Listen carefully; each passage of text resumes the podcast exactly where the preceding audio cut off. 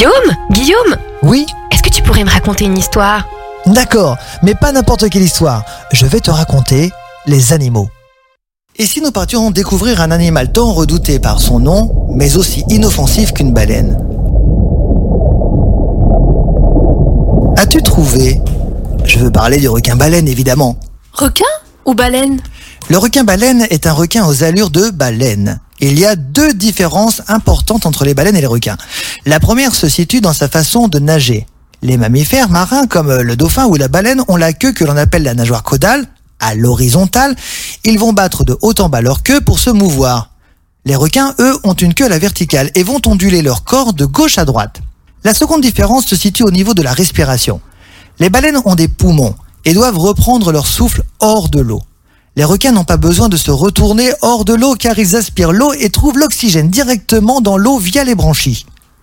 C'est avec ses 12 mètres de longueur et ses 20 tonnes le plus grand et le plus gros poisson au monde et donc le plus gros requin. Que mange-t-il? Il se nourrit de micro-algues, de plancton, de krill, de petits vertébrés en ouvrant sa grande bouche afin d'en engloutir le plus possible. Comment fait-il pour ne pas boire toute l'eau de mer qu'il ingurgite au passage Tout comme la baleine, ce requin possède un système de filtration dans sa bouche. Seulement, ces filtres ne sont pas composés de fanons, mais de plusieurs rangées de minuscules dents. Ainsi, la nourriture est retenue dans les filtres et l'eau est séparée et rejetée par les fentes branchiales, les ouvertures respiratoires qui sont sur les côtés du requin. Où le trouve-t-on? On le trouve dans les mers ouvertes et les océans tropicaux et chauds.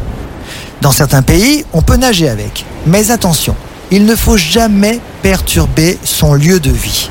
D'ailleurs, il est interdit de nager à côté de lui avec des bouteilles, seul un masque et un tuba. Combien de temps peut-il vivre?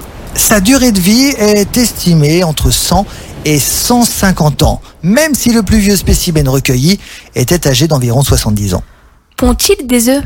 C'est une question piège. Il ne pond pas d'œufs, mais en forme dans son corps. On dit qu'il est ovovivipare. Les petits vont se développer dans des œufs dans le corps de la maman, mais écloront dans son corps au moment de l'expulsion. Enfin, dernière information et non des moindres, bien qu'il n'y ait aucune donnée précise sur sa population totale, l'espèce est considérée comme en danger.